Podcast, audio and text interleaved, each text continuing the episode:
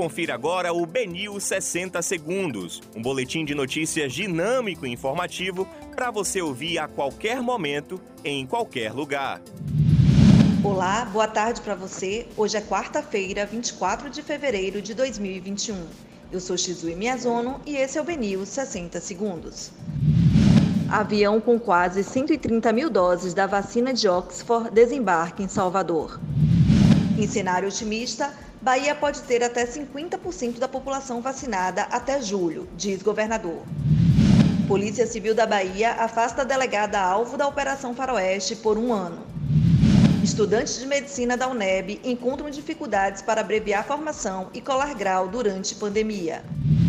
Matrículas de novos alunos da rede estadual de ensino serão feitas pelo saque digital. Menina de dois anos foi morta um dia antes do aniversário em Camaçari. Família pede justiça. Esses são os destaques do BNews 60 Segundos. Para mais informações, acesse bnews.com.br.